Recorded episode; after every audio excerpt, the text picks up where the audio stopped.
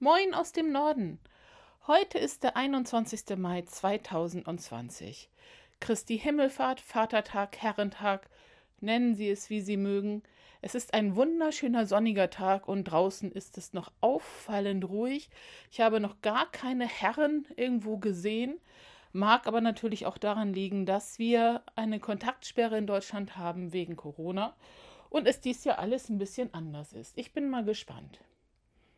Dieser Ich hätt's fast vergessen Podcast dreht sich mehr oder minder immer um das Thema Demenz. Dienstags und Donnerstags habe ich Lust, mit Ihnen darüber zu sprechen und ich hoffe, Sie haben Lust, auch reinzuhören. Für die Dienstage liegt mir im Moment am Herzen, über Kommunikation bei Demenz zu sprechen. Und für die nächsten Donnerstage, ich weiß nicht wie viele, habe ich mir überlegt, ein paar eher grundlegenden Themen zur Demenz zu besprechen. Also, was ist Demenz? Was gibt es für Formen? Wann sind Unterschiede wichtig? Sowas in der Art. Wir werden das sehen. Für heute dachte ich, ähm, lese ich Ihnen erstmal aus dem ICD-10. Das ist, äh, ja, der, da ist, sind die psychischen Störungen klassifiziert, so sag ich es mal. Und Demenz ist tatsächlich eine psychische Störung, die aber organisch begründet ist. Also in dem Fall ist es das Gehirn, ne, was betroffen ist. Demenz, das ist die F00 bis F03, falls Sie das nachlesen mögen. Demenz ist ein Syndrom als Folge einer meist chronischen oder fortschreitenden Erkrankung des Gehirns mit Beeinträchtigung vieler höherer kortikaler Funktionen, einschließlich Gedächtnis, das ist das, was man so kennt, Denken, Orientierung, Auffassung, Rechnen, Lernfähigkeit, Sprache und Urteilsvermögen. Das Bewusstsein ist nicht getrübt. Also es gibt da Ausnahmen in späteren Stadien, aber äh, grundsätzlich zur Diagnose gehört, dass es nicht getrübt ist. Die kognitiven Beeinträchtigungen werden gewöhnlich von Veränderungen der emotionalen Kontrolle, des Sozialverhaltens oder der Motivation begleitet. Gelegentlich treten diese auch eher auf. Dieses Syndrom kommt bei Alzheimer-Krankheit, bei zerebrovaskulärer Störung und bei anderen Zustandsbildern vor, die primär oder sekundär das Gehirn betreffen. Das bedeutet, diese Grunddefinition von Demenz, diese Dinge treten bei allen verschiedenen Demenzen auf. Aber muss nicht alles oder ist niemals alles im gleichen Maße oder genau gleich verteilt. Als Beispiel, dass bei der Alzheimer-Demenz gerade das Gedächtnis und das Denken meistens oder immer eigentlich eingeschränkt sind.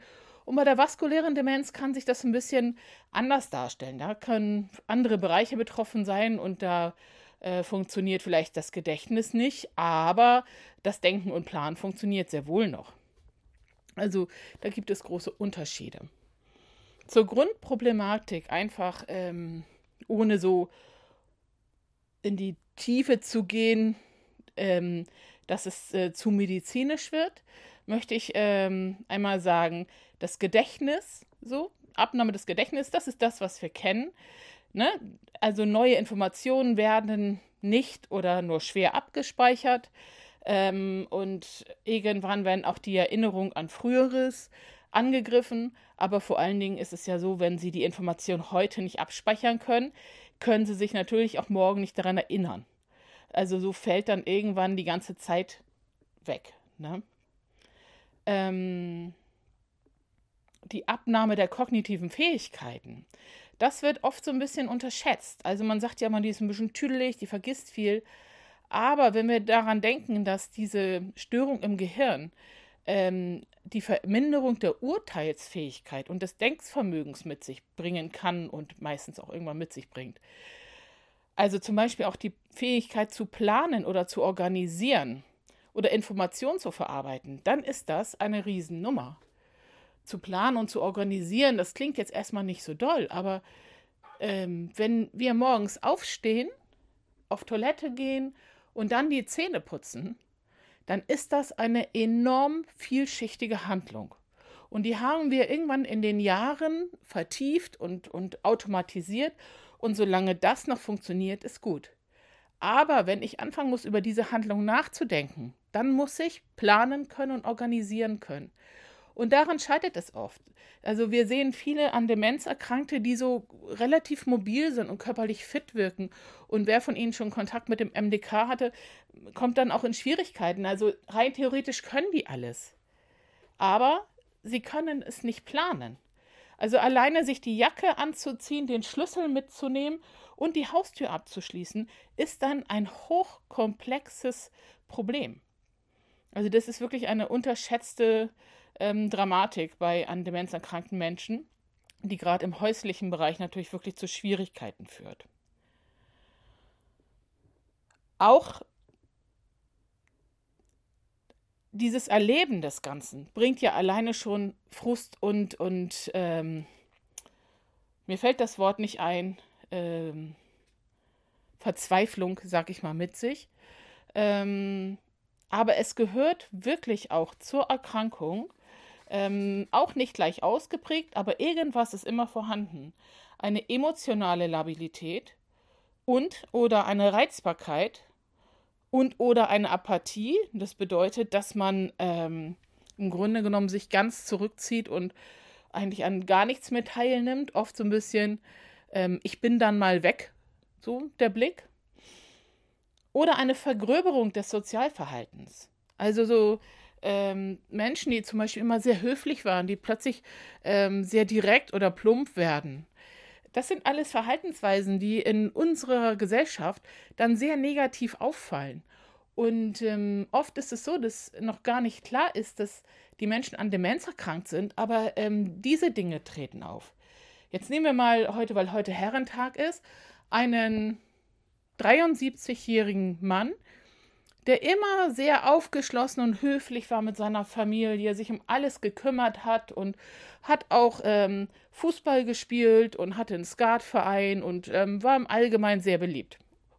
Und jetzt geht es plötzlich los, der hat überhaupt keine Lust mehr, irgendwo hinzugehen und wird dann so ein bisschen mürrisch, ne, ah, langweilig, was soll das alles? Und seine Frau kommt jetzt vom Friseur nach Hause und anstatt zu sagen, oh Schatz, du warst beim Friseur, wie schön, sagt er, tut das Not? Ah, kann ich auch selber machen. So kann ich das auch machen. Und wenn die Enkelkinder, die sonst so schön mit Opa spielen wollten, kommen, dann ist ihm das zu viel. Und er sagt, oh, sind die laut. Und ach, irgendwann mag die Tochter gar nicht mehr so richtig kommen. Und die Frau ist auch peinlich berührt und mag keine Besucher mehr einladen. Und ein ganzes Sozialsystem in dieser Familie kommt ins Wanken und keiner kommt auf die Idee, dass da eine Krankheit hintersteckt.